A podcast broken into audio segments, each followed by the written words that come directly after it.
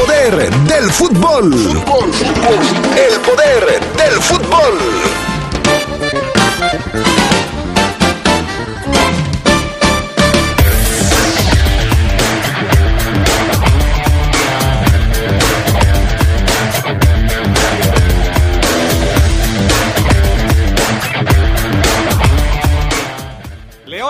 El invicto a los Pumas, lo derrota 2 por 0 en la jornada número 11 de la liga. Los universitarios se quejan de una expulsión rigorista sobre Talavera que cambió la historia del partido. Temas del fútbol internacional, examen a Suárez, sospechan de amaño de partidos. Esto y mucho más tendremos para ustedes esta tarde en el poder del fútbol a través de la poderosa. Se escucha sabrosa, la poderosa. ¡Ey, sí tú! ¿Ya renovaste tus espacios? Si no los has renovado, ¿qué esperas? En Comex se encuentra una gran variedad de pinturas vinílicas, esmaltes, barnices, texturizados e impermeabilizantes, de la mejor calidad y con la mejor atención. 65 años renovando tus espacios. Juntos, embellecemos y protegemos tu vida. Solo en Comex. Este es un gobierno humano que trabaja para todos los leoneses. Concluimos el revestimiento del arroyo Las Liebres y del río de los Gómez para desalojar las aguas pluviales. No más inundaciones. Y también rehabilitamos mercados en beneficio de locatarios y clientes. Lo primero es tu bienestar. Lo primero es tu familia. León, ciudad de primera, gobierno municipal. La Cámara de Diputados te mantiene informado del trabajo de las y los diputados en tiempo real a través de nuestras redes sociales. Ahí podrás conocer las iniciativas de ley, seguir las sesiones en vivo e interactuar en las mesas de análisis. Además encontrarás la información más importante del trabajo legislativo en formatos interactivos. Tú, como millones de personas, únete a nuestra comunidad. Cámara de Diputados. Legislatura de la Paridad de Género. Dije, total, voy a ser policía. Le saca uno la verdad a las personas, como sea, de guacanazos, a meterles la macana eléctrica. Éramos los halcones. Creí que era un bebedor social y que podía dejar de beber cuando yo quisiera, y no fue así. Perder familia, perder trabajo, tocar un fondo de sufrimiento muy cabrón, de esos delirios visuales, ver cómo me comía las arañas, los alacranes. En el mundo de las drogas no hay final feliz. Escucha sabrosa, la poderosa.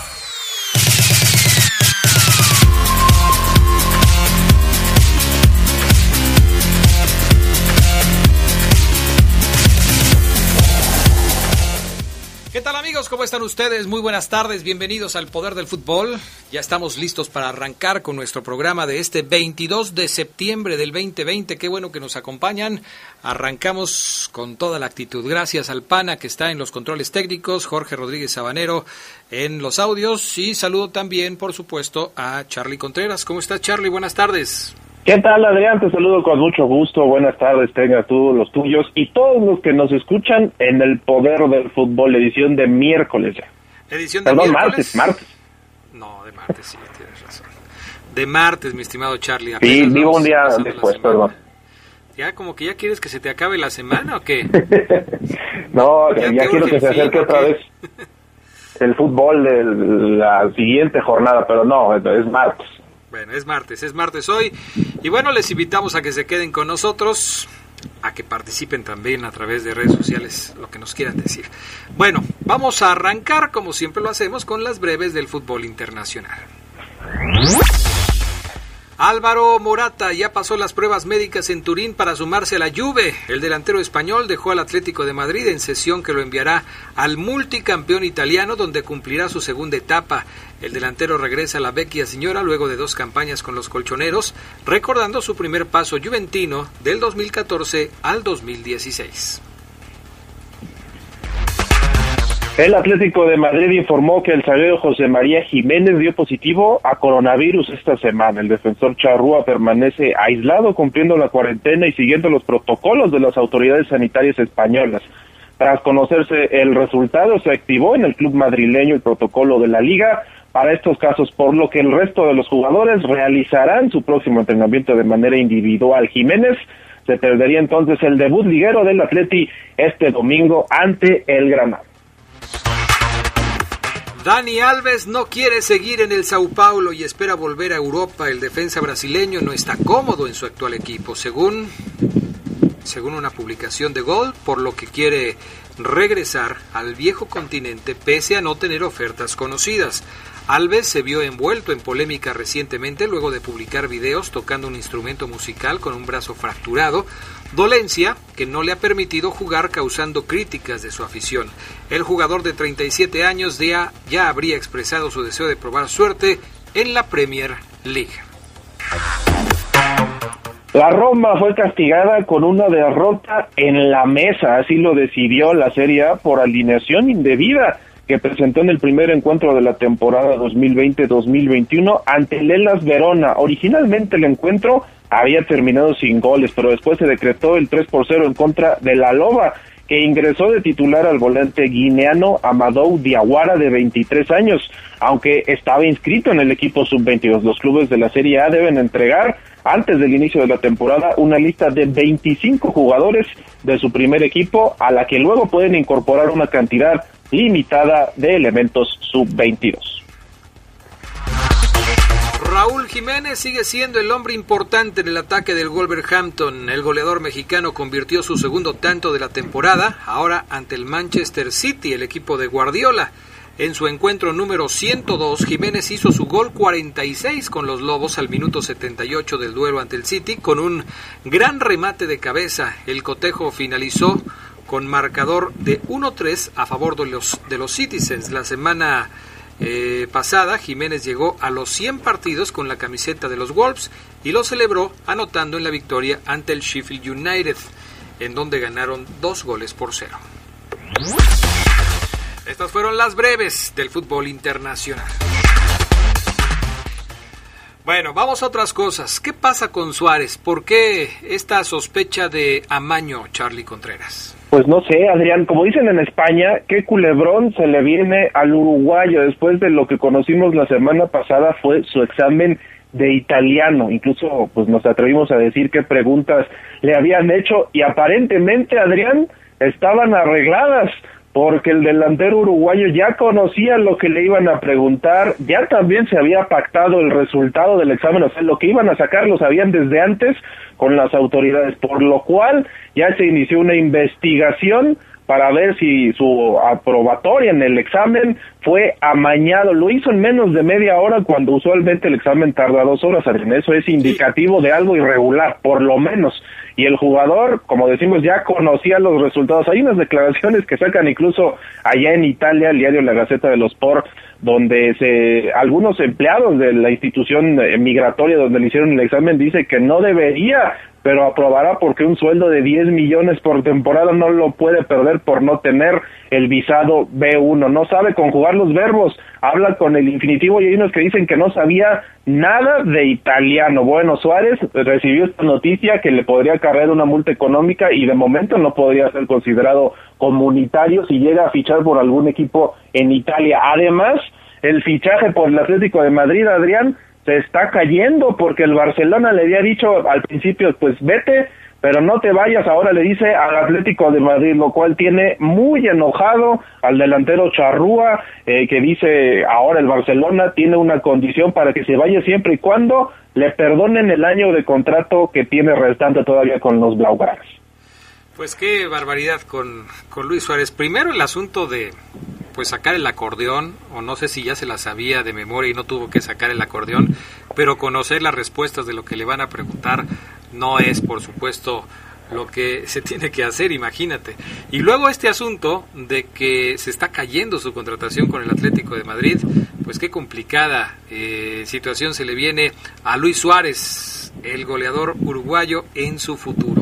Vamos con otro tema porque el afer Álvaro González Neymar se está convirtiendo en uno de los más largos de los últimos años del fútbol francés. La última información del equipo es que ambos jugadores podrían enfrentarse a una sanción de hasta 10 partidos. Ya hay un procedimiento de instrucción abierto al respecto y la liga eh, pues está analizando todos los ángulos de la disputa entre ambos jugadores durante el clásico. Álvaro González podría tener un castigo de 10 partidos por racismo, según el artículo 9 del reglamento.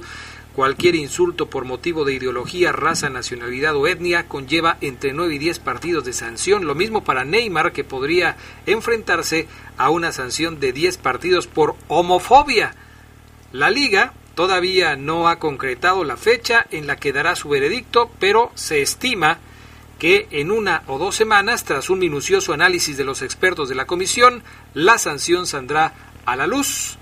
Tanto el PSG como el Marsella están aportando todos los ángulos de las cámaras de televisión del encuentro para intentar esclarecer al máximo los hechos. Pues vaya que una situación que para muchos es normal dentro de un partido de fútbol, jalones, empujones, insultos y algunas otras cosas, pueda derivar en una sanción de hasta 10 partidos, Charlie. Sí, Adrián, podríamos ver este fin de semana el último partido de Neymar este año, hasta el año que entra podría volver a jugar si se cumple la sanción de los 10 partidos y así lo dicta la Liga de Francia. Este domingo, de hecho, el PSG va contra el Reims, pero ya tenía una sanción de Neymar, dos partidos eh, que ya cumplió y Álvaro González, pues el español también se perdería una gran actividad, una gran parte de la actividad allá en la Liga 1 de Francia. Hay que ver en qué termina todo este asunto. Y eh, pues qué pasa con el Flamengo eh, en la Copa Libertadores, Charlie. Hoy vuelve Adrián a la actividad después de esa goleada 5 por 0 que le propinó el Independiente del Valle la semana pasada. Es la primera vez que un equipo no brasileño le ganaba por tal diferencia al Mengao, que hoy regresa. Tiene muchos afectados por coronavirus, otros por lesión, pero va a visitar al Barcelona de Guayaquil en la reanudación de la Copa Libertadores, esta fecha número 4, que tendrá otros partidos además de este, Tigre de Argentina contra Bolívar de Bolivia, Estudiantes de Mérida, este venezolano, contra el Nacional de Uruguay, el Binacional de Perú recibe a River Plate de Argentina, que dejó cosas pendientes y para algunos mucho que desear en el regreso después del empate con dos autogoles. LDU de Quito la Liga Ecuatoriana contra el Sao Paulo de Brasil y el Junior de Barranquilla de Colombia contra el Independiente del Valle ecuatoriano. Este equipo que hay que seguirlo, ¿eh? Atención hasta dónde llega el Independiente del Valle después de golear al vigente campeón. Bueno, vamos a pausa y enseguida regresamos. Hay más del poder del fútbol después de los mensajes.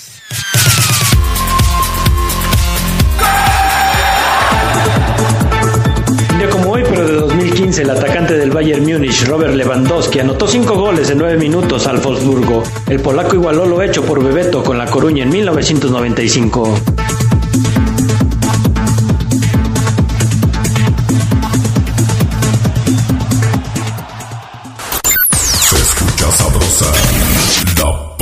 Es un gusto de uno, ¿no? Porque uno no te dice, toma mota y te la vas a meter porque te la vas a meter. Uno te la mete por gusto. Para yo no volver este, a ver esos golpes que mi papá este, le pegó a mi mamá, yo este, preferí este, salirme de mi casa. Muchos han sido violados por sus padres cuando son niños y psicológicamente no han podido superar eso. A veces me quiero morir, me quiero morir porque no me están temiendo. En el mundo de las drogas no hay final feliz. La CNDH llega a 30 años y se propone un cambio de fondo con el objetivo de ser más eficaz en la defensa y protección de los derechos humanos y así transformarse en una auténtica defensora del pueblo. Es momento de reivindicar y dar una nueva dirección a la CNDH para dejar la simulación y actuar en favor de la defensa y protección de los derechos humanos con la austeridad que exige el momento que vivimos en México. Comisión Nacional de los Derechos Humanos. 30 años. Defendemos al pueblo. Únete a la Feria Nacional del Libro de León en su primera edición virtual. Conéctate del 30 de septiembre al 4 de octubre a www.fenal.mx o descarga la aplicación Fenal 31, porque este año nos leemos desde casa. Municipio de León e Instituto Cultural de León invitan. A partir del 21 de septiembre y durante dos meses trabajaremos en la rehabilitación del puente La Herradura durante el día y la noche con cierres parciales. Planea tus tiempos de traslado. Esta obra permitirá mejorar la movilidad de miles de familias que a diario circulan por Boulevard Aeropuerto. Con más vialidades de primera, lo primero es tu bienestar. León, Gobierno Municipal. Se escucha sabrosa, la poderosa. Porque Comex es el color del fútbol, pinta tu raya con Comex. Comex presenta el reporte de la Liga MX. Como hoy, pero de 1976, nació Ronaldo Luis Nazario de Lima, jugador histórico del fútbol europeo y de la selección de Brasil. El fenómeno fue campeón en su país, Holanda y España. A nivel selección se consagró como monarca olímpico en 1996, en la Copa América del 99 y como campeón del mundo en 1994 y 2002. Ronaldo ha sido el jugador más joven en ganar el balón de oro al recibirlo a la edad de 21 años.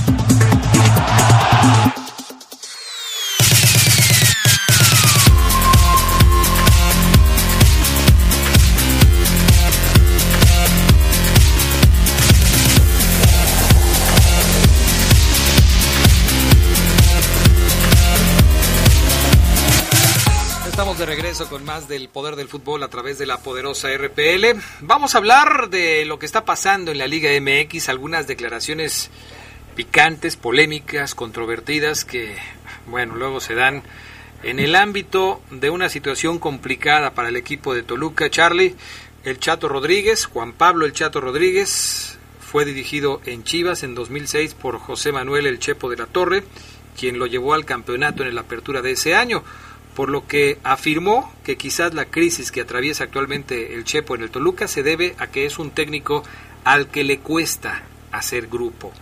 Yo tuve la oportunidad de regresar a Santos y escuchar los comentarios que sin duda eran sobre su personalidad, que no encajaba o que no hacía que el grupo en el vestidor fuera sano. Él quería marcar muchísimas cosas extras en la institución y quizás por eso los resultados no se le han dado ahora en el Toluca. ¿Cómo ves las declaraciones de el Chato Rodríguez al respecto de el Chepo de la Torre? Una crítica interesante, Adrián, un punto de vista de un jugador que ya estuvo con él.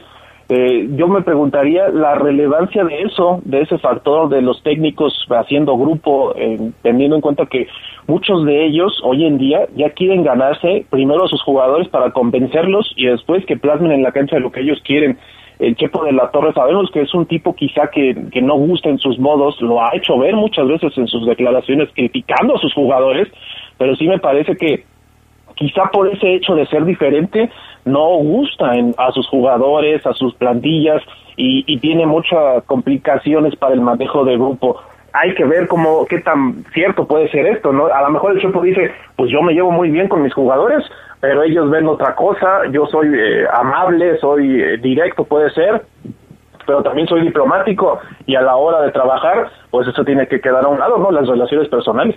Sí, pero sí tiene mucho que ver cómo manejas un grupo de trabajo, ¿no? ¿Qué, qué, qué, qué tantas cosas eh, les dices, permites o no permites dentro del trabajo?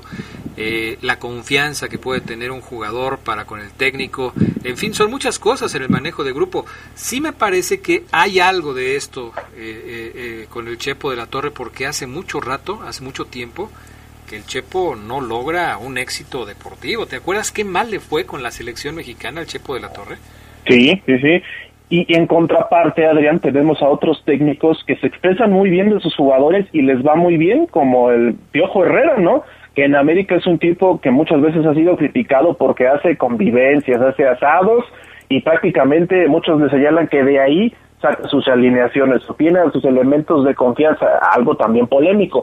El tema es que sí, estos técnicos encuentran ese también, eh, ¿te acuerdas? Por ejemplo, Gustavo Matosas, pues era muy amigo de muchos jugadores, entonces eso pudiera ser para muchos clave en su éxito, Adrián, cómo manejar sus jugadores y las relaciones, aunque insisto, el profesionalismo tiene que ver con otras cosas, ¿no? Sí, sí, sí, definitivamente, pero sí, yo creo que el manejo de grupo independientemente de lo profesional que pueda ser un técnico, también tiene que ver, ¿eh? O sea, hay que saber cómo hablarles a los jugadores y, creo que a veces el Chepo, pues por lo menos da la imagen de no ser alguien muy afable, alguien que con el que puedas tener eh, una conversación muy tranquila. En fin, pues esa es la imagen que da el Chepo de la Torre. Este fin de semana, eh, o quizás ya desde el jueves, ya no, no podemos decir que el jueves es fin de semana, ¿no? Todavía, todavía no. No, hasta el viernes. Hasta el viernes. El jueves empieza la jornada número 12, una jornada 12 que va a tener algunos partidos que pues llaman mucho la atención. Uno de ellos, por supuesto, el Cruz Azul contra América, que se va a disputar el próximo domingo a las 8.45 de la noche en la cancha del Estadio Azteca. Partido que, por cierto, les invitamos a escuchar a través de La Poderosa. Pero otro de los partidos que llama la atención, Charlie, es el clásico norteño, el Monterrey contra los Tigres. Los dos equipos han venido repuntando en las últimas semanas, a tal grado que ya Tigres se ubica en la posición número 6 de la tabla con 17 puntos y Monterrey tiene la misma cantidad de unidades pero está en el lugar 7 por la diferencia de goles.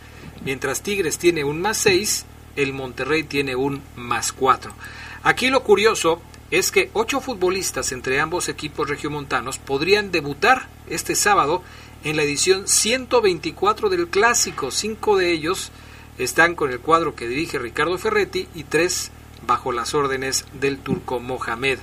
Los jugadores de Tigres son habitualmente considerados eh, para los partidos como Leonardo Fernández, quien reforzó a los felinos esta campaña, además de Nicolás López y Jordan Sierra, que llegaron en el torneo Clausura 2020, pero fue cancelado por la pandemia, además de los jóvenes Ulises Cardona y Raimundo Fulgencio. Por parte de la pandilla aparecerían por primera vez en un clásico Akeloba y Matías Graneviter, jugadores que llegaron la pasada temporada y que tras la cancelación del 2020 tampoco alcanzaron a debutar.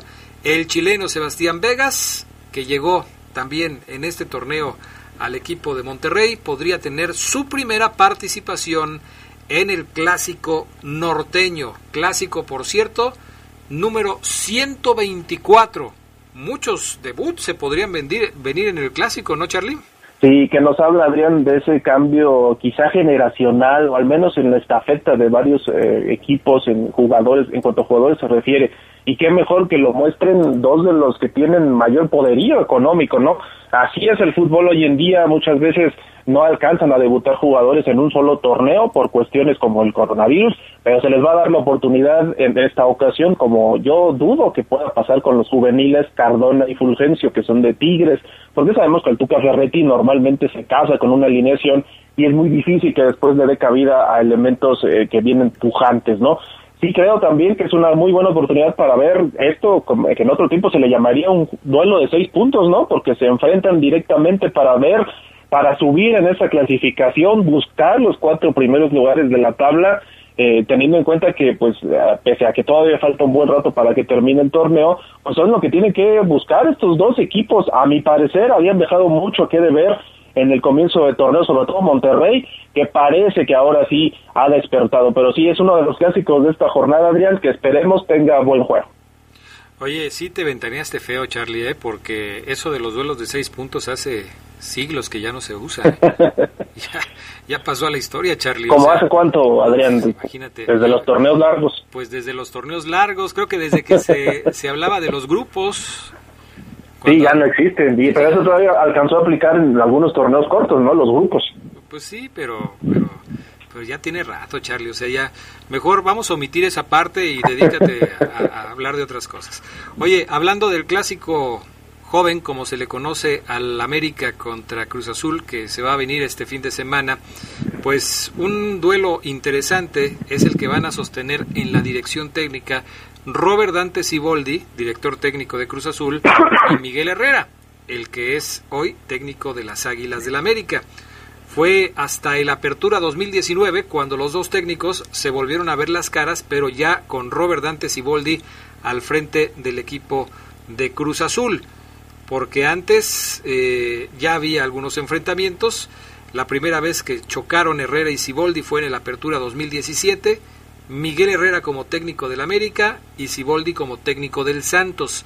El triunfo fue para los de Cuapa, al siguiente torneo en el Clausura 2018, el Piojo volvió a aplicar la fórmula y derrotó al Santos de Ciboldi.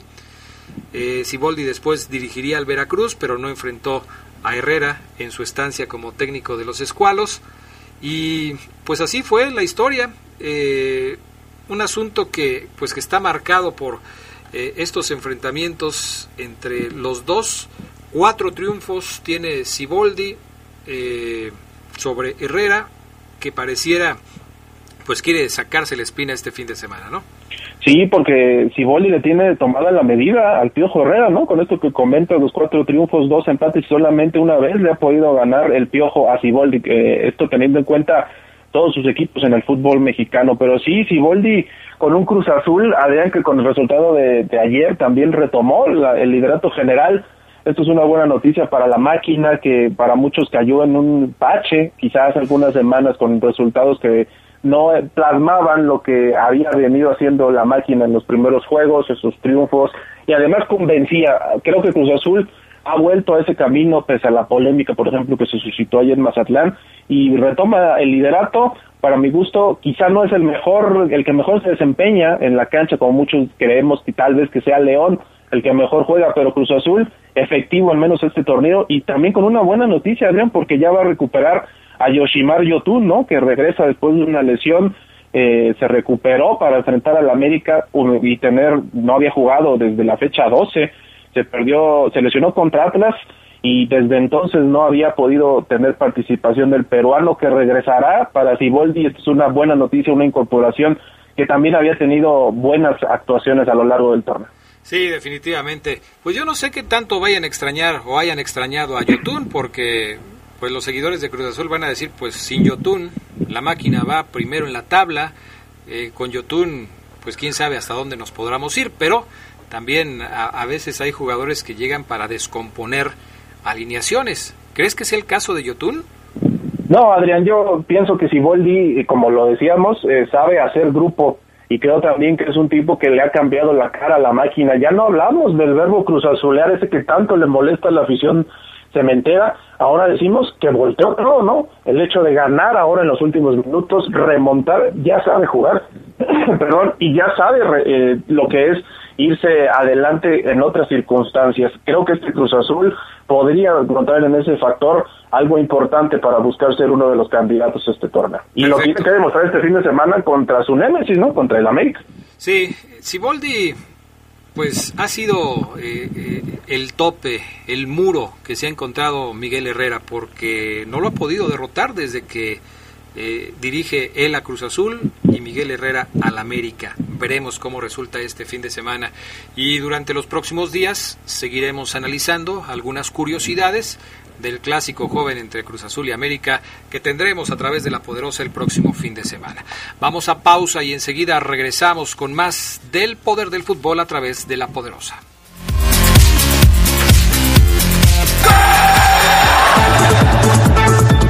Día como hoy, pero de 1970, nació Emmanuel Petit, mediocampista francés de larga cabellera que formó parte de la selección gala, campeona del mundo en 1998 y de la Eurocopa 2000. A nivel de clubes militó en el Mónaco, Arsenal, Barcelona y Chelsea.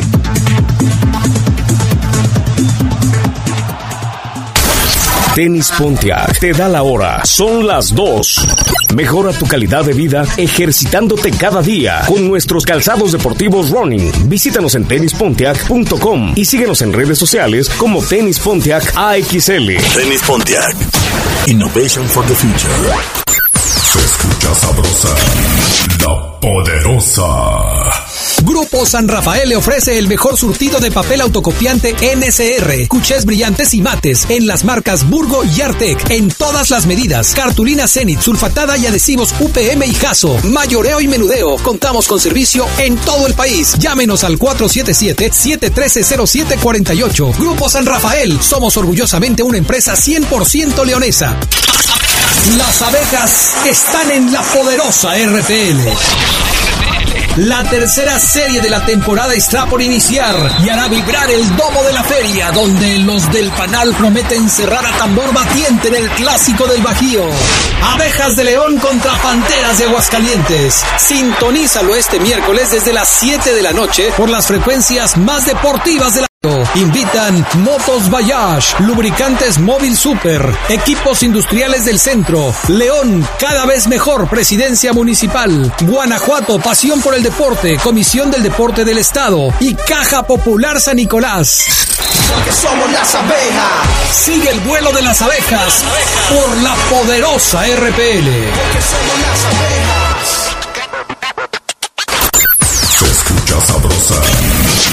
Poderosa. En la Universidad Franciscana contamos con maestrías en comunicación educativa, desarrollo docente y organizacional. Iniciamos en septiembre. Visítanos en Facebook. Somos la Universidad del Instituto Leonés. La Universidad Franciscana te presenta el Reporte Esmeralda. Hoy, pero de 1992, después de cumplir una suspensión de 15 meses por doping, Diego Armando Maradona firmó contrato con el Sevilla. El 10 permaneció una temporada en el equipo español, en donde conformó una recordada dupla de ataque con el goleador croata Davor Zucker. Nos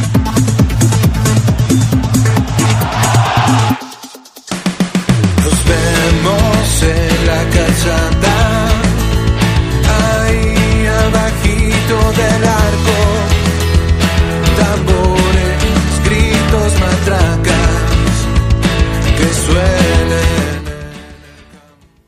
estamos de regreso, seguimos aquí. Charlie Contreras lo invitamos a que se quedara con nosotros en el reporte Esmeralda y saludamos a Gerardo Lugo Castillo, que ya está también en la línea telefónica. ¿Cómo estás, Geras Lugo? Buenas tardes. Adrián Castrejón Castro, mi estimado Charlie Contreras, buena tarde a la buena gente del Poder del Fútbol. Pues bueno, y aquí ya un martes eh, feliz para la ciudad por el triunfo de ayer, ¿no? Sí, la verdad es que fue un buen resultado para el equipo de los Esmeraldas. Un resultado que bajo mi punto de vista se quedó corto, porque León llegó muchas veces al marco rival. Y en el primer tiempo una buena actuación de Talavera, eh, en el segundo tiempo algunas fallas individuales del equipo pues provocaron que el marcador no fuera tan amplio como parecía que pudiera ser, pero bueno, el 2 por 0 le sirve a León para retomar eh, fuerzas en este torneo, para meterse en el segundo lugar de la tabla de posiciones. Y de eso vamos a platicar el día de hoy. A ver, Charlie, eh, Geras Lugo, primero, eh, el tema de la alineación. Preguntábamos ayer, eh, Charlie Contreras, de si Campbell y Meneses, de acuerdo a la opinión de los aficionados, deberían ser titulares. La mayoría de los que nos escribieron dijeron que Campbell no. O sea, Campbell no está pasando por un buen momento, mejor que lo dejen en la banca, hay que se quede. Y de Meneses, algunos decían que sí, otros decían que no, otros decían equipo que gana repite, que dejen al avión Ramírez. Finalmente, Charlie, se quedó el avión Ramírez y Meneses fue a la banca. ¿Qué quiere decir esto? Que de alguna manera Nacho Ambriz pues eh, aplicó la de que equipo que gana repite, ¿no? Sí, pero creo que Meneses también respondió, ¿no? Con su gol, eh, una buena participación. Lo que pretende siempre, Adrián, y que ustedes lo han comentado en este espacio, Nacho Ambriz, cuando los manda a la banca, es poder retomar su mejor versión. Quizá ayer no vimos la mejor de Meneses, pero hizo gol. Eso también sienta mucho para la confianza y nos dice que quizá puede competir.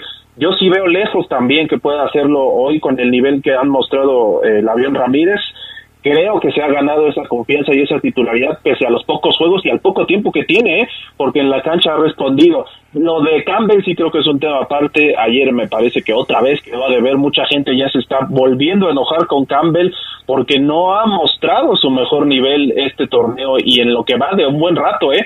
Campbell tiene que ponerse las pilas, sabedor de que era uno de los revulsivos de este León y hoy ha dejado de serlo. Sí creo que también era una de las posibilidades que quizá le preocupan hoy a Nacho Ambriz no tenerlo en una buena forma y en un buen nivel futbolístico. Ahora, eh, independientemente de, de, esto que dices, de que no ha recuperado su buen nivel eh, Meneses, pues sí me parece, Gerardo Lugo, que Nacho Ambriz tiene un buen problema enfrente, ¿eh? porque el avión Ramírez lo ha hecho bien, y Meneses ayer lo hizo bien, quizás no en su mejor versión, pero lo hizo bien. Entonces, ¿qué va a decidir Nacho Ambriz con respecto a esa posición de volante por izquierda? Y, y sobre todo, Adrián, que, que encuentra en, en, David Ramírez un jugador eh, plurifuncional, ¿no? Y que lo puede meter en, en, varias posiciones y que no necesariamente debe de quemar un, un, un cambio para poder hacer eh, un movimiento en su estrategia, ¿no? Situación que también pudiéramos ver en Meneses, un jugador que así como lo han puesto como volante por la izquierda, lo han, puesto, lo han puesto también como media punta, hasta como contención ha jugado Meneses. Entonces, no solamente es ver quién juega de, de David Ramírez o, o, Jan Meneses por la banda izquierda. Yo creo que es, es que Ambris ve que tiene dos jugadores que puede utilizar en varias posiciones. Yo creo que ayer David Ramírez fue un muy buen titular y Meneses fue un muy buen refuerzo dadas las circunstancias del partido. Fíjate que incluso esto que comentas de la polifuncionalidad del avión Ramírez se vio reflejada en la parte final del partido en donde pues prácticamente Nacho Ambriz lo puso como lateral derecho y mandó a Fernando Navarro más adelante para provocar una dinámica diferente en el ataque del equipo Esmeralda. Entonces, eh, es cierto, o sea, eh, David Ramírez, David el avión Ramírez, lo puedes poner como lateral derecho, como volante por izquierda, como volante por derecha. Es un tipo que está cumpliendo perfectamente con las indicaciones que le da su técnico. Y por eso me parece que dentro de los jugadores que llegaron para este torneo es quizás eh, la, la adquisición hasta el momento más valiosa. Claro, alguien me va a decir, oye, pero Gigliotti ya lleva cuatro goles, eh, es un tipo que también ha hecho muy buen trabajo.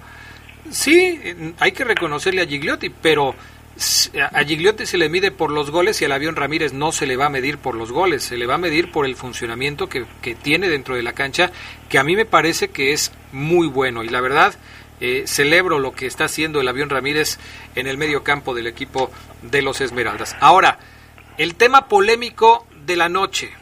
Primero, ¿fue penal o no fue penal de Talavera? Y segundo, si fue penal, era una segunda amarilla y se tenía que ir el arquero de los Pumas. Y se los pregunto porque a partir de ese momento el partido cambió. Talavera había sido un dique contra los ataques del conjunto Esmeralda. Nadie pasaba, los balones no entraban. Aquí Gerardo Lugo y un servidor Vimos los 30 primeros minutos del partido y le contamos por lo menos cuatro atajadas, perdón, ya no sé si fueron atajadas, desvíos o no sé cómo, porque luego Gerardo Lugo me regaña, pero cuatro intervenciones de Talavera para evitar la caída de su marco. Empiezo contigo, Gerardo Lugo. ¿Fue penal y era tarjeta amarilla? Mira que para mí, y ya viendo viendo la repetición, eh, sí, para mí sí fue penal, pero no creo que era para considerarlo como una como una amarilla, ¿no? Eh, yo creo que, que sí, Talavera, si se fijan, sale, pues ahora sí que con las piernas hacia, hacia adelante y va con todo su cuerpo. Y Mena, pues lógicamente también, ¿no? Le echó colmillo a la jugada, le como que lo espera y de alguna manera ahí también le pone desingrediente, pero creo que sí hubo un contacto como para considerarlo penal. Para mí fue una salida un tanto imprudente de Talavera. Y se lleva a Mena, o sea, sí, a mí me parece que fue penal. ¿Tú qué piensas, Charlie? Yo discrepo completamente, Adrián, a mí me pareció un clavadazo de Ángel Mena. Yo no vi el contacto así para los gestos que hizo, la verdad, y entendí la furia de la gente de Pumas porque pareciera que Ramos lo estaba cazando, encontró esta jugada, una molestación, ya lo había, le había sacado la amarilla previamente y dijo, pues de aquí soy. Y sí también considero que puede abrirse una investigación contra este silbante, porque como comentas, a partir de ahí no, eh, si bien es cierto que León había sido ampliamente dominador, cambió todo porque Pumas ya ni siquiera tenía el balón, ya no encontraba formas de salir de su de su campo y ya era prácticamente cedido todo para el León. Yo no vi penal nunca y sí me parece que a lo mejor le quitan la sanción a Talavera. Yo, yo sí, yo sí creo que fue penal. Me parece que la dinámica en el movimiento de, de Talavera va sobre, sobre Mena. Ya si le exageró o no le exageró, pues esa ya es otra cosa. Quizás Mena debió haber recibido un castigo si dice Charlie que exageró, que yo tampoco lo vi tanto así, pero a mí me parece que sí era penal. Yo creo que lo de la tarjeta amarilla también, también lo pongo en duda, creo que a lo mejor no era tarjeta amarilla. Ahora, el tema del silbante, porque pues tampoco es cualquier silbante, es César Arturo Ramos Palazuelos, no me acuerdo quién preguntaba, ¿por qué de este silbante no sabemos sus dos nombres y sus dos apellidos?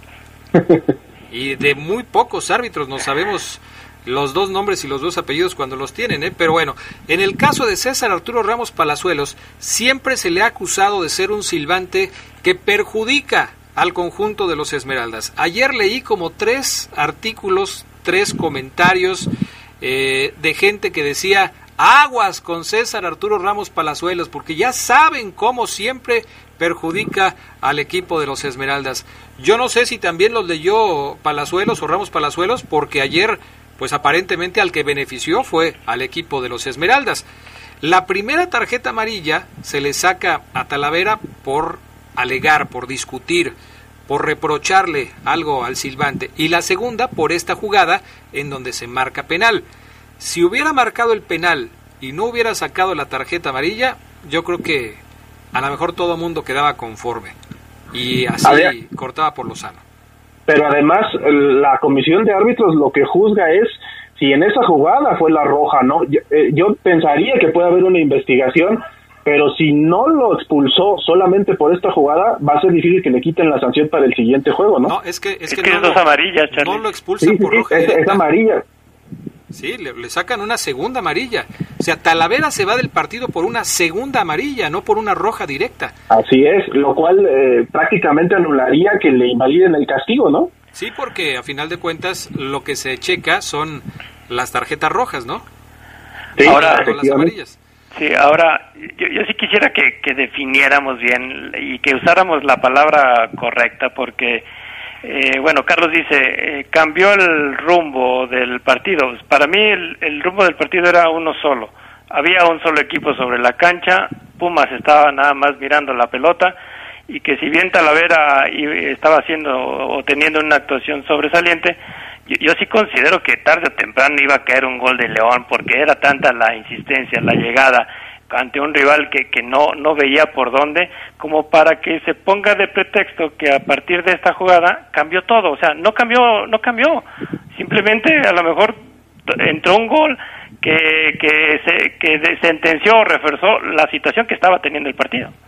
Sí, en ese sentido tienes razón, porque eh, si, si hacemos un antes y un después del penal, el dominio de la pelota era de León, tanto antes como después del penal. La creación de jugadas sobre el marco de Pumas era igual, o quizás eh, un poquito mayor después en el segundo tiempo, Eh, pero lo que cambió fue que León abrió el marcador. Sí, tienes razón, o sea, no cambió el rumbo del partido porque a final de cuentas el rumbo siguió igual, con posesión de pelota para León, con generación de jugadas a favor de León y que finalmente pues contribuyeron a la victoria del conjunto de los Esmeraldas. Ahora, el segundo gol es un concierto de pases del, de- del conjunto Esmeralda que define muy bien el famoso meneo de la pelota de, de- de- del equipo de Nacho Ambriz o lo que pues muchos damos en, en mencionar como el famoso tiquitaca Esmeralda. ¿Cuántas, ¿Cuántos pases dio el León antes de que Meneses mandara a guardar esa pelota, Gerardo Lugo? 12, 12, 12, 12 pases, ¿no? Que es ya, ya no son lo- las, los Esmeraldas de León, Adrián Carlos.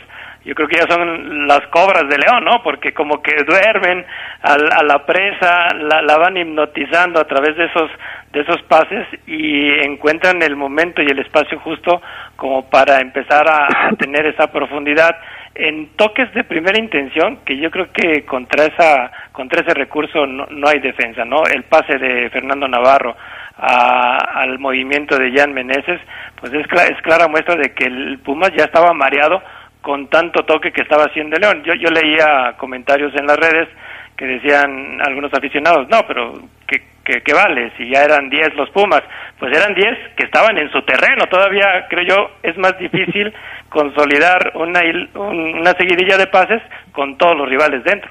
Ahora, Charlie, eh, no es la primera vez que León anota un gol así. ¿Te acuerdas del gol que hizo Mena en el partido contra Querétaro? Igual en la definición, es decir, no la para para acomodarse, no la piensa dos veces, como viene. Mena la definió de pierna derecha, Meneses la define de pierna izquierda, a, pa- a palo cambiado, y la verdad es que este tipo de, de- de definiciones son mortales cuando son bien ejecutadas. Si la pelota va a portería, es muy difícil que el arquero, sea quien sea, la, puede, la pueda detener. Y nos habla del entendimiento, Adrián, que están recuperando todos los jugadores en ataque. ¿eh?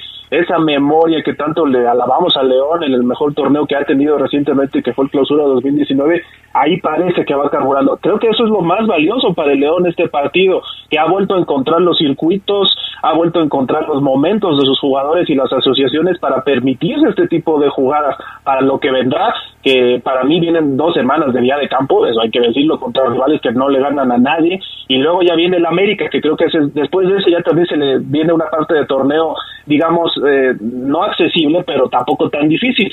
El, León está volviendo a ser ese equipo, al menos en lo que vimos, pero ya no tiene tanto gol.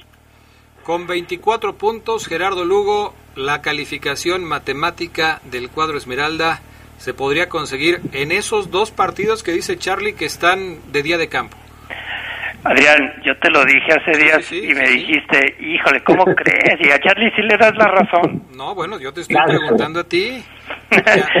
Yo sé que tú me lo dijiste, por eso te lo vuelvo a preguntar. Sí, no, yo, yo, te lo comentaba, Adrián, yo creo que ganándole a Pumas y el panorama que se tiene con los rivales eh, de San Luis y Mazatlán, pues está el camino abierto para, para que León pues prácticamente asegure la calificación directa. Ahora bien, sabemos que también este tipo de rivales con los que todos pensamos lo va a golear, va, a ganar el León, se le suelen dificultades. Esperemos que en esta ocasión el León tenga en cuenta eso y salga a matar. Son 24 puntos. Si León gana los dos próximos partidos, lograrías llegar a las 30 unidades. ¿Cuál fue el récord que rompió León la otra vez de, de puntos en un torneo corto? ¿Se acuerdan? Era 41, ¿no? 41 pues ahí va, ¿no? Poco a poco sí. Ahí va, digo, tiene una sola derrota, hacer 30 eh, puntos en la jornada 13, lo dejaría con cuatro partidos por delante, eh, serían otros 12 puntos que incluso le permitirían romper esa marca si es que ganara todos los partidos, por supuesto, ¿no? Pero bueno, esa ya es otra cosa. El asunto es que León va bien, sus números así lo indican. Después de la pausa vamos a escuchar algunas de las declaraciones que dio Nacho Ambriz ayer después del partido, porque Nacho reconoce que le sigue faltando contundencia a su equipo. Vamos a mensajes y volvemos. gritos, como hoy, pero de 1971, debutó como director técnico el argentino Carlos Salvador Vilardo. Lo hizo en el banquillo del Estudiantes de La Plata, equipo al que llevó al campeonato en 1982. Cuatro años más tarde, Vilardo alzaría la Copa del Mundo en el Estadio Azteca, siendo monarca la selección de Argentina. Se escucha sabrosa, la poderosa. Cuando te preocupas por las vaquitas marinas, solo necesitas un 4% para dar más. Tomas tu carga. Llegas al mar y le gritas a los cazadores. ¡Dejen en paz a las vaquitas! Si ya elegiste tu camino, no te detengas. Por eso elige el nuevo Móvil Super Anti-Friction, que ayuda a tu motor a ahorrar hasta 4% de gasolina. Móvil, elige el movimiento. De venta en Autopartes de León. En Credicer nos mantuvimos fuertes y a tu lado. Juntos hemos transitado esta contingencia. México nos necesita a todos para salir adelante. Y como siempre de la mano, seguiremos creciendo. Con Credicer, que nada le falte a tu familia. Te prestamos desde dos mil pesos. En Credicer queremos verte crecer. Credicer para la mujer. Informes en Facebook y en credicer.mx. En Grupo San Rafael contamos con el surtido más amplio de papeles cortados y extendidos al mejor precio y en las mejores marcas. Bond y Opalina Chambril, NSR cortado y extendido y Bond HP, mayoreo y menudeo con servicio en todo el país. Los esperamos en León en Camelia 207, Colonia Centro. Grupo San Rafael, una empresa orgullosamente 100% leonesa. Las abejas están en la poderosa RPL. La tercera serie de la temporada está por iniciar y hará vibrar el domo de la feria, donde los del panal prometen cerrar a tambor batiente en el clásico del Bajío. Abejas de León contra Panteras de Aguascalientes. Sintonízalo este miércoles desde las 7 de la noche por las frecuencias más deportivas de la radio. Invitan Motos Bayash, Lubricantes Móvil Super, Equipos Industriales del Centro, León, cada vez mejor Presidencia Municipal, Guanajuato, Pasión por el Deporte, Comisión del Deporte del Estado y Caja Popular San Nicolás. Porque somos las abejas. Sigue el vuelo de las abejas por la poderosa RPL. Porque somos las abejas. Los lubricantes móvil te regalan combustible móvil. En la compra de 5 litros de productos participantes en tu refaccionaria favorita, recibe un vale por 50 pesos de combustible móvil. Promoción válida hasta costar existencias en todo el estado de Guanajuato. Consulta las bases en la página loopbajío.com. Móvil, elige el movimiento.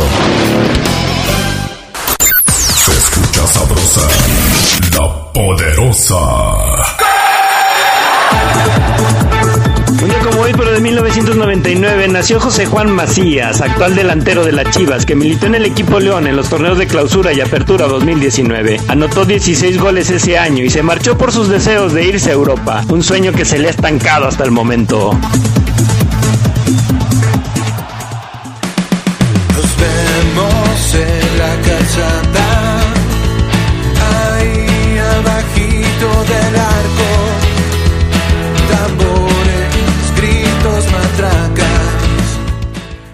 Estamos de regreso.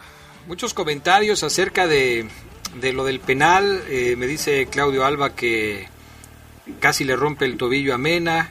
Que te fijes bien, Charlie, que sí es amarilla y es doble amarilla. Y hay un montón de comentarios más por acá diciendo que sí, que por supuesto que era tarjeta roja para, para el Yo vi- portero de los Pumas. Sí, evidentemente, yo vi más en redes de donde compartían lo que yo decía. Yo no veo ni falta, la verdad. y Sí creo que se le Tú no inventó. ves ni falta. Y, y la amarilla era para menos, para Carlos, Carlos, es que tú leíste arroba Pumas MX. ¿Cómo no? ¿Cómo no vas a leer todo ese tipo de bien- comentarios? o más bien no leía a los aficionados del León. Quizás ellos creen que es falta. Para mí, la verdad, está completamente inventado el penal. Bueno, ok. Ahí está la polémica. Ya cada quien que saque sus conclusiones. ¿Qué dijo el técnico? Primero, Nacho Ambriz reconoce el gran momento por el que está pasando Talavera y, y también que, pues mientras, que mientras estuvo en la cancha fue difícil hacerle un gol a los Pumas. Audio número 8, pana. El equipo hizo muy buenas acciones ofensivas, eh, que por ahí Talavera la verdad que estaba llevando la noche, por aparte que atraviesa por un gran momento. Y bueno, después vino la expulsión y ya es otro partido. Yo creo que eh, en algunos partidos anteriores nos habíamos- el rival se había quedado con 10 hombres, no le habíamos sacado el provecho o, de- o nos confiábamos. Y hoy no, creo que el equipo, te reitero, hace un, un partido completo y es merecido el triunfo que nos llevamos. Así que Ahí está lo que dice. ¿Cómo ves, Gerardo Lugo? Sí, yo, yo creo que si habíamos tenido dudas en otros partidos con, con la Fiera, yo creo que ayer eh, fue un triunfo que en verdad se necesitaba tener ante un rival que, que estaba haciendo muy bien las cosas. Ayer yo creo que Pumas sí, sí vio una realidad de lo que tendría que, que mejorar Andrés Lilini, ¿no? Esto no quiere decir que ya está echada a perder la temporada para el club universitario, pero sí yo creo que enfrentó a un equipo que sí está tomando un plano ascendente muy claro y que bueno, si no le habías ganado Cruz Azul a Chivas en estos triunfos que, que te dan, que te revisten en el torneo, yo creo que ayer lo que hace León sí es para comentarse. Vamos al audio 10, pana, porque dice eh, Nacho Ambriz que ya están retomando el ritmo de juego que él quiere ver en el equipo. Lo escuchamos. por la, ca- por la capacidad de, de- de- del equipo de Pumas, por eh, esos dos muy buenos centrodelanteros que tiene, por su accionar que están recobrando otra vez esa mística de presionar, de correr, de, no, parar, ningún jugador. Y hoy creo que el equipo mm, lo, supo resolver, lo tenía llegada, te reitero, jugaba bien por dentro como por fuera. Y, bueno, después, a lo mejor por ahí el 2-0 se queda corto, pero contento de, como bien dices tú, que el equipo empieza a tomar otra vez el, ri- el ritmo que, que no estaba acostumbrado en torneos anteriores. Esto se nota, Charlie, porque León está jugando ya en ese nivel. O sea, ya el conjunto Esmeralda está haciendo mucho más que algunos de los rivales a los que ha enfrentado. En el funcionamiento, en el dominio de la pelota. Sin embargo, hay un detalle que ahorita vamos a comentar que es lo de la falta de gol. Pero en el funcionamiento, en la forma que manejan la pelota, que menean la pelota, que es lo que les pide Nacho Ambriz, pues el equipo está cada vez más cerca de encontrar su mejor momento.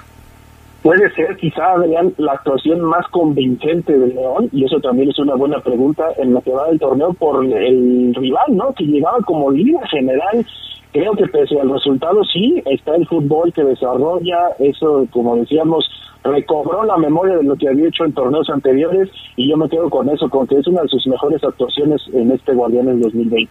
Sí le preguntaron a, a, Nacho eso en la rueda de prensa, que si era su mejor partido del torneo. Él no quiso decir eso.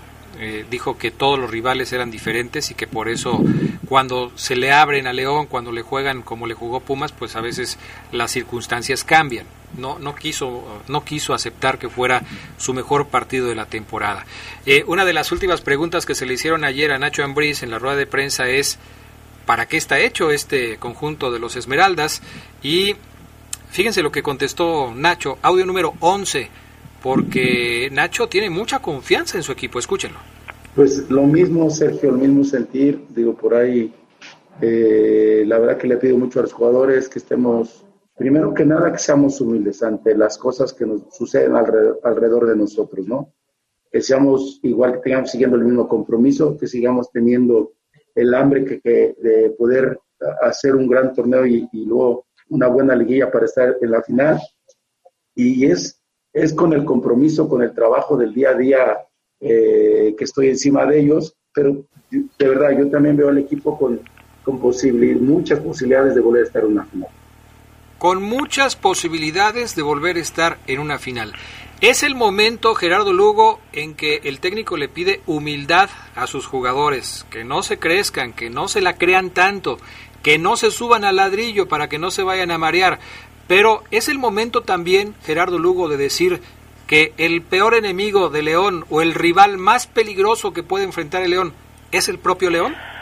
Sí, cuando tú tienes un, un plantel como el que vimos ayer, que sabe manejar la pelota, que sabe dominar los tiempos y la posesión eh, territorial, yo, creo que sí podemos hablar de que este León eh, ya agarró carrera, ¿no? Hay, hay que dejarlo seguir, que, que corra, que siga ajustando su, su funcionamiento y es una palabra humildad que, que tanto les gusta uh, usar a los técnicos en, en el fútbol, ¿no? Eh, pasándolo en otras palabras y haciendo la analogía, es el paso a pasito de Matosas que llegó a mi campeonato paso a pasito. Me dice Fabi Castro que se nos está olvidando decir que la Fiera le quitó el invicto a los Pumas. No, sí, lo dijimos al principio, ¿no? Sí lo dijimos, pues llevamos ya casi media hora hablando del tema, pero sí, sí lo dijimos. Jonathan Boselli, Adrián, yo propongo que el juego lo vuelvan a repetir, ya que hay mucha inconformidad por parte de los universitarios, no les gustó perder así, a lo mejor querían que, que Fallo León se metiera, en lo cual querían ver una goleada, ya no entendí. Pero Jonathan Boselli dice que, que, repitan el partido. Pues que repitan también el, el, Cruz Azul León, ¿no? Porque yo creo que a la Fiera no le gustó perder con la máquina. Pues sí, pues, también eso puede ser, ¿no? Eso puede ser.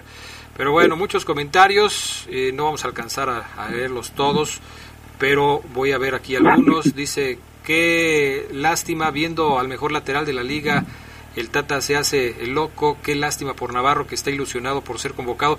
Yo preguntaba hace algunas horas en redes sociales, como cuántas convocatorias o como cuántas nominaciones al once ideal tiene que tener Fernando Navarro para ser llamado a la selección. Porque yo te respondí, sí, yo te respondí, te puse 11 veces 11. 11 veces 11. Eso suena muy bíblico, ¿no? Sí. okay pues es que ya no entiende uno de repente algunas decisiones de los técnicos nacionales, pero bueno. Dice Luis Eduardo, ¿sí? Sí lo ha convocado, pero lo mismo que el Chapo no lo ha puesto, no lo ha juntado, como dicen, es algo que también está para pensarse. ¿eh? No, pero ya tiene rato que no lo llama, ¿no? Sí, él tiene más tiempo, pero cuando lo convoca no lo pone a jugar tanto como ellos quisieran. Además, esa es otra cuestión. Luis Eduardo Ortiz, buenas tardes. Ayer fue un baile a los Pumas, hubo contacto y sí era penal, se pudo haber goleado, pero Talavera trae buenos reflejos. Es lo único que trae Pumas. Cada vez más comentaristas se rinden ante el juego de la fiera un martes especial, pues tú no te fijes en lo que dicen los comentaristas, Luis Eduardo, tú fíjate en lo que a ti te gusta ver en la cancha, que disfrutes el partido, que, que lo goces y, no tanto estar al pendiente de lo que dicen unos y otros, porque pues en este sentido pues obviamente siempre va a haber cosas a favor y cosas en contra. Fernando López Durán daba la respuesta de los 41 puntos, que, que, fue lo que consiguió León la otra vez. Qué hermoso juega León, dice Fernando. En fin, muchos comentarios. Pero ya nos vamos, ya nos tenemos que ir. Como siempre, gracias por haber estado con nosotros. Gracias, Gerardo Lugo Castillo. Buena tarde a todos. Gracias, Charlie Contreras. Gracias, buenas tardes, buen provecho. Bueno, buen, buen provecho para todos. Ya nos vamos. Que tengan un feliz martes. Gracias al PANA en los controles técnicos de la cabina máster, a Jorge Rodríguez Sabanero acá en los audios. Y yo soy Adrián Castrejón. Buenas tardes y buen provecho.